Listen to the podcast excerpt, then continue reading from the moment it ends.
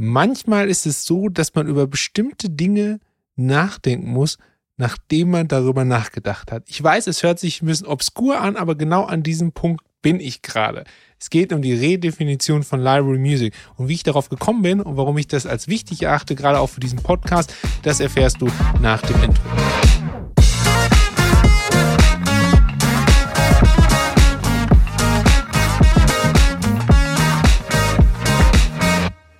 Und damit herzlich willkommen zu einer neuen Folge von Musik im Hintergrund. Dein Podcast über die verrückte Welt der, ja, was denn nun? Library Music, Produktionsmusik, Archivmusik. Es ist eine spannende Frage.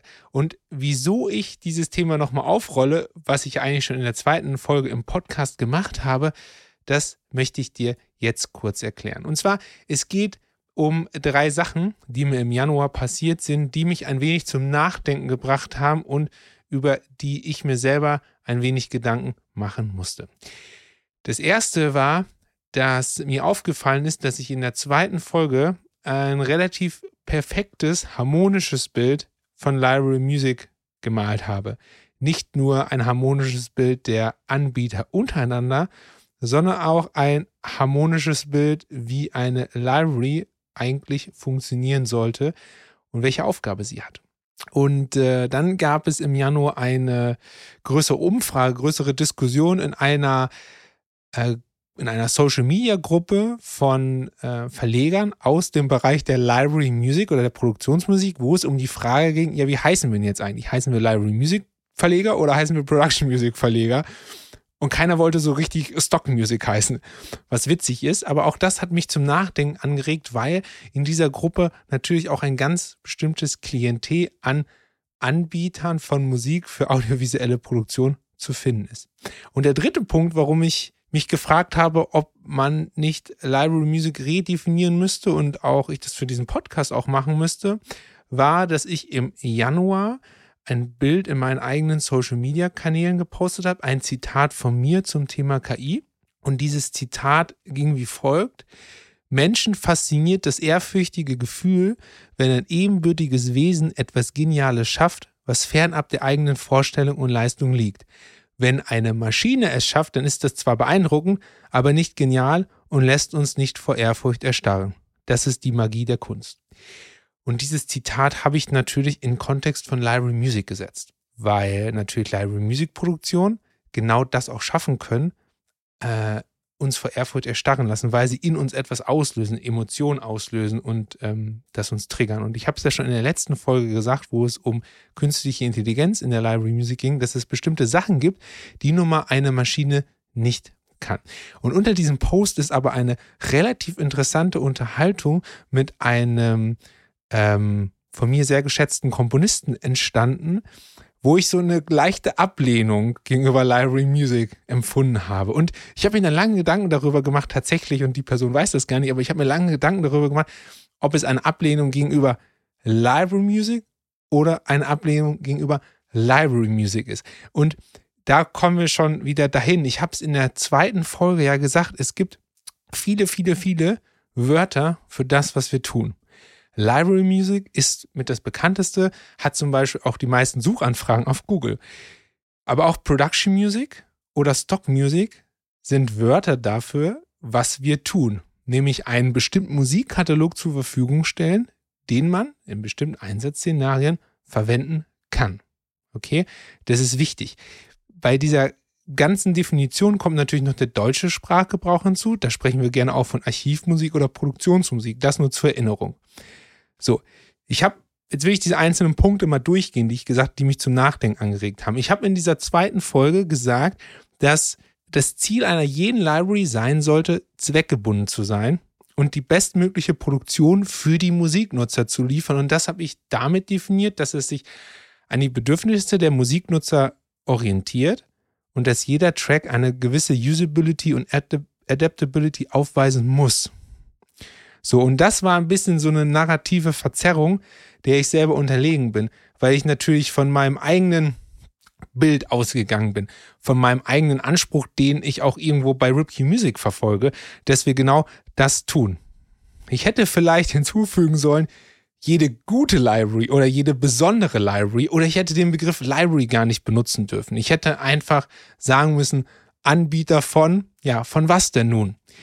Fakt ist natürlich, dass das nicht jede Library macht. Denn ich habe auch gesagt in der zweiten Folge, dass das Feld der Library Musics extrem groß ist, weil es einfach mittlerweile nicht nur viele Anbieter gibt, sondern auch viele unterschiedliche Geschäftsmodelle.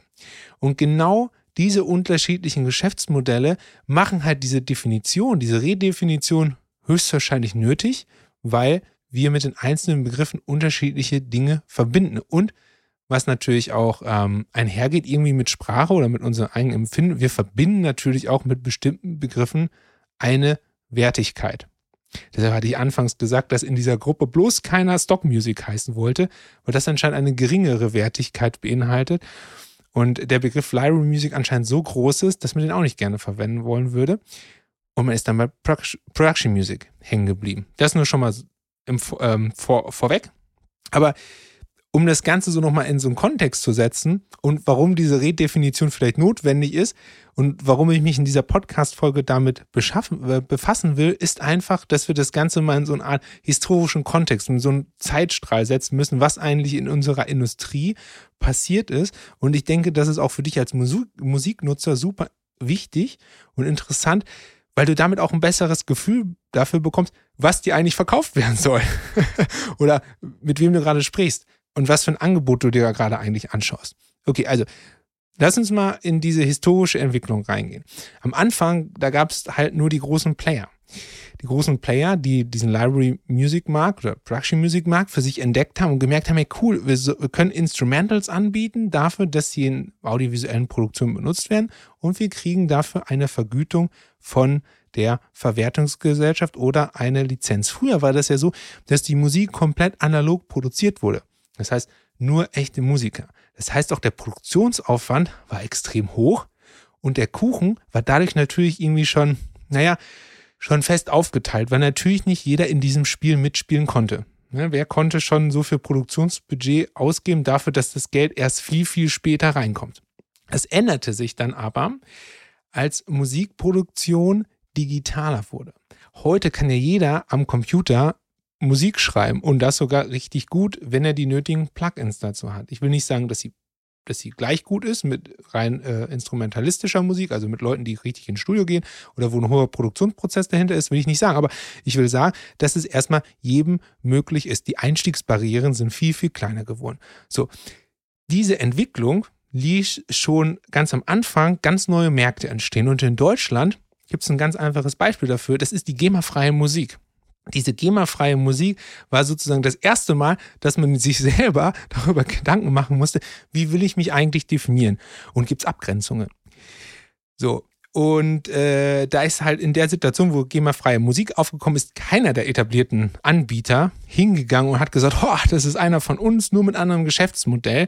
Nein, sondern der Bereich wurde sofort, also der Bereich der GEMA-freien Musik wurde gleich als disruptive Kraft im Markt wahrgenommen. Was ja sicherlich auch war, weil GEMA-freie Musik auf einmal bestehende Geschäftsmodelle bestehende Märkte völlig auf den Kopf gestellt hat, weil es gab auf einmal ein neues Angebot, was vorher nicht da war.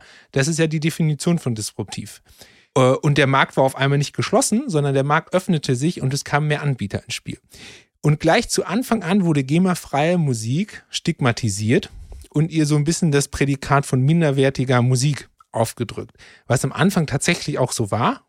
Ne? Jetzt gehen wir nochmal beim Produktionsbudget klar. Ich kann natürlich nicht mehr für einen Titel ausgeben, als er, ähm, als er mir einbringt. Von daher muss ich natürlich so kalkulieren, dass es halt passt. Ja?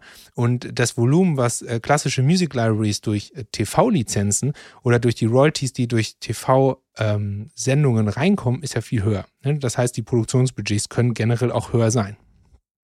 So, und heute ist es immer noch so, selbst in der Ausbildung, und ähm, ich habe einige Skripte aus Ausbildungen von audiovisuellen äh, Produzenten und Kreativen äh, bereits gelesen, ist es noch so, dass man immer noch zwischen GEMA-freie Anbieter und Produktionsmusik unterscheidet. So, und das ist halt die Frage. Warum unterscheide ich das? Es sind eigentlich unterschiedliche Geschäftsmodelle die aber beide das gleiche Ziel haben oder den gleichen Sinn haben. Du hast Musik für audiovisuelle Produktionen, die du verwenden kannst unter unterschiedlichen lizenzrechtlichen Rahmenbedingungen. Vielleicht auch unter unterschiedlicher Qualität, aber das sei mal dahingestellt, weil die Qualität liegt ja im Ermessen des Musiknutzers.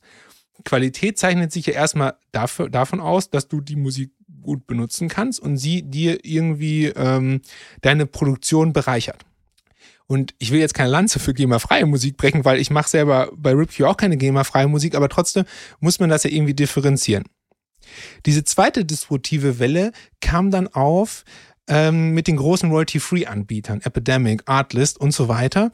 Und das war wieder ein anderes Geschäftsmodell. Und dieses Geschäftsmodell war natürlich richtig aggressiv oder ist bis heute relativ aggressiv und steht natürlich nicht im Einklang zu altehrwürdigen Modellen, weil so ein jährliches Abo steht natürlich im Keimverhältnis zu Lizenzpreisen oder Royalties, die du mit einem, äh, die du mit einem Track verdienen kannst, auch als Komponist. Das heißt, das ist sehr, sehr disruptiv und sehr aggressiv. Ausgelegt sind diese Modelle natürlich auf viel Musik zum Einheitspreis. Ja, das ist wichtig. Viel Musik zum Einheitspreis innerhalb eines Abos. Eine individuelle Aussteuerung des Katalogs, der halt irgendwie zweckgebunden ist und unter starken Aspekten der Usability und Adaptability eines Tracks entsteht, sind extrem schwierig. Warum? Weil es einfach die schiere Masse ist. Es geht darum, nehme ich einen Track oder nehme ich ihn nicht? Nehme ich einen Track, nehme ich ihn nicht?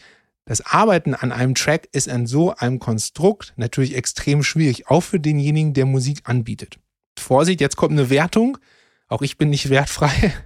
Ähm, dadurch entsteht ein sehr breites Angebot mit einer hochqualitativen Spitze und einem extremen Wasserfall darunter. Das heißt, du hast einen großen Katalog. In der Spitze vom Production Value sind einige Titel, die sind richtig gut, sie sind richtig stark und dann entsteht ein Wasserfall. Dieser Wasserfall hat sich in den letzten Jahren natürlich stärker abgeschwächt aufgrund der Produktionsmöglichkeiten. Und dieses breite Angebot kommt natürlich relativ nah dran als das, was wir im Kopf haben von einer Library, von einem Archiv. Denn du hast ein großes Bücherregal mit einer großen Auswahl und das kommt einfach irgendwie so dahin. Hm, das ist einfach da und du nimmst dir einfach raus und suchst was Passendes, wobei etablierte Anbieter, große Anbieter, lange Anbieter, äh, Anbieter, die lange am Markt sind, haben natürlich den Anspruch, einen kuratierten Katalog zur Verfügung zu stellen, der 100%ig auf ihre eigene Philosophie gemünzt ist. Ich glaube, das ist der größte Unterschied und das ist auch vielleicht einer der Gründe, warum sich manche Anbieter schwerer tun mit dem Begriff der Library Music und andere leichter. So, warum ist es denn so, dass etablierte Anbieter sich lieber Production Music nennen als Library Music? Ja, das ist ganz einfach, weil man natürlich nicht in dem gleichen Becken mitschwimmen möchte wie Library Music Anbieter, obwohl man jetzt rein theoretisch ja eins zu eins das gleiche macht. Interessant ist es so, dass sich diejenigen Production Music nennen, die sehr, sehr stark im TV-Markt unterwegs sind, also in etablierten Rahmenverträgen der Verwertungsgesellschaften und in diesem sehr, sehr klassischen Modell, wobei Library Music Anbieter, darunter jetzt nehme ich jetzt mal Royalty-Free Anbieter, sehr, sehr stark eher in den neueren Medien unterwegs sind. Also das heißt YouTube, Content Creators, ähm, unter Umständen auch Netflix, Streaming-Anbieter, wo das nicht so hundertprozentig klar ist, wie denn die Rahmenverträge eigentlich aussehen. Dabei haben halt alle Anbieter, und das hatte ich ja in Folge 2 schon gesagt, genau das gleiche Konzept. Denn es wird Musik gemacht für audiovisuelle Produktion. In meiner narrativen Verzerrung habe ich das gleichgesetzt mit, dass jede Library zweckgebunden sein sollte oder jede Produktion zweckgebunden sein sollte und bestimmten Regeln der Library Music, der Produktionsmusik sich unterwerfen sollte. Das muss natürlich nicht immer sein. Ich habe ja gesagt, das ist dann eher mein eigener Anspruch, den man beim eigenen Katalog hat. Des Weiteren muss man natürlich sagen, dass ähm, wir bei den Production Music Anbietern unter Umständen ein höheres Production Value haben, also dass die Produktion hochwertiger ist in dem Sinne, dass mehr für die Produktion getan wird. Ich will nicht sagen, dass die Musik besser ist, ich will nur sagen, dass die dass mehr für die Produktion getan wird. Beispiel Live-Aufnahmen, Beispiel Produktionsprozesse, Beispiel Mix and Mastering. Das sind so Beispiele, die, eine, die das Production Value natürlich erhöhen, muss aber nicht unbedingt heißen, dass die Musik besser ist. Das sind ja zwei unterschiedliche Paar Schuhe erstmal, weil die, das sind unter Umständen, das ist die Feinpolitur, das, was ein Auto zum Glänzen bringt. Des Weiteren war ja der Punkt, dass Library Music ähm, so, eine, so ein Geschmäckle hat für Auftragskomponisten. Und das kann ich sogar nachvollziehen.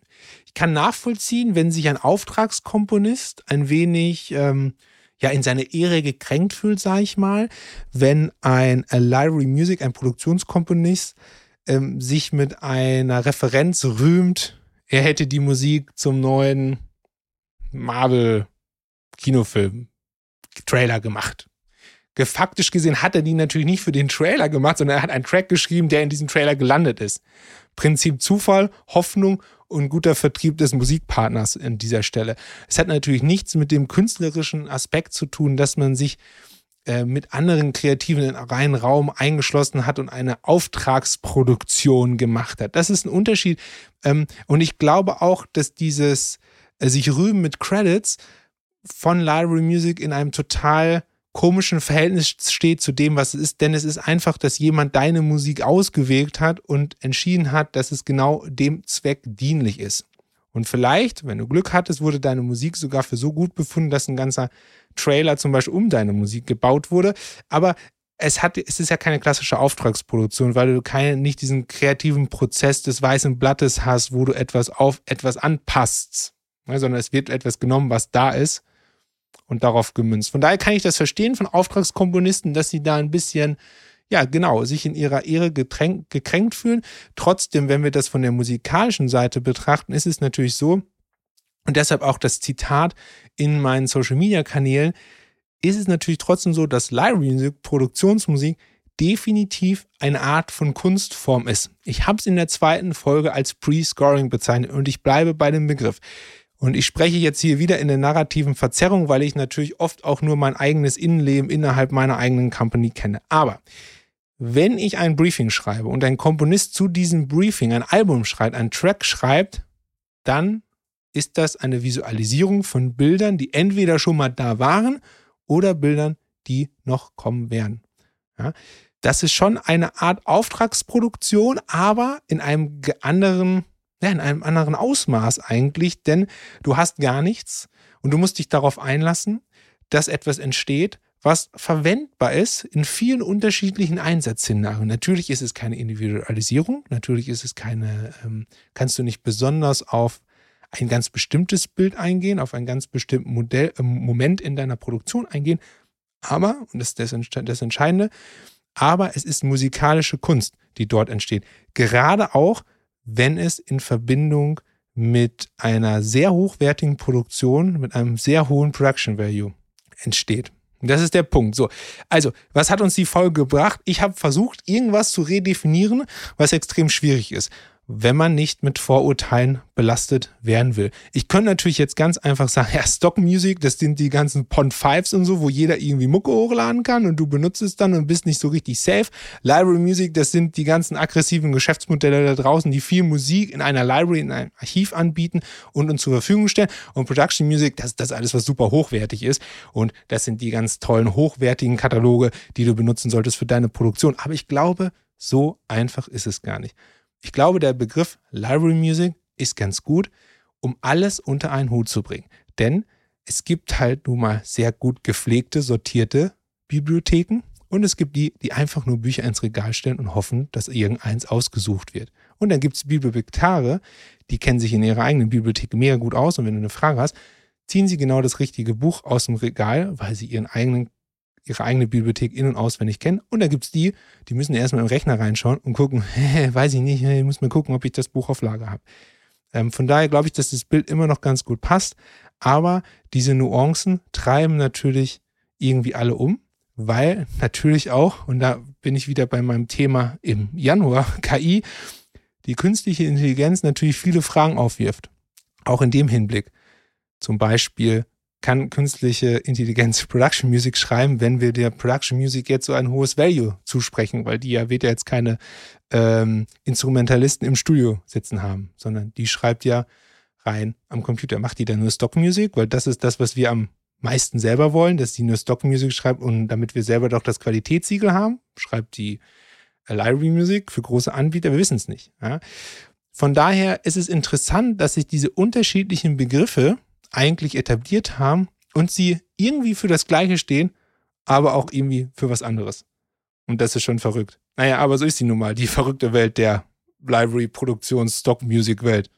Wie immer, du es auch nennen willst. Ich weiß, diese Folge hat nicht zu einem echten Ziel geführt, aber ich wollte dir trotzdem meine Gedanken dazu mitteilen, weil es einfach eine spannende Geschichte ist und auch für dich ja relevant ist, denn du wirst immer mit diesen Begriffen konfrontiert und musst dich ja selber entscheiden, Herr, was nehme ich denn jetzt? Produktionsmusik, Library Music, Stock Music? Ist das nicht alles das Gleiche? Wo ist eigentlich genau der Unterschied? Und dann gibt es diese unterschiedlichen Geschäftsmodelle. Ich sage es ist kompliziert. Wenn du die zweite Folge noch nicht gehört hast, hör sie dir auf jeden Fall jetzt an, denn diese erste Definition, die ich gemacht habe von unserem ganzen Business, ist aber immer noch alltagstauglich. In diesem Sinne, wenn dir der Podcast gefallen hat, lass mir gerne fünf Sterne da Nächste Woche gibt es wieder eine neue Folge bei Musik im Hintergrund, dein Podcast über die verrückte Welt der Lyra Music. Dir eine kreative Zeit und keep ripping.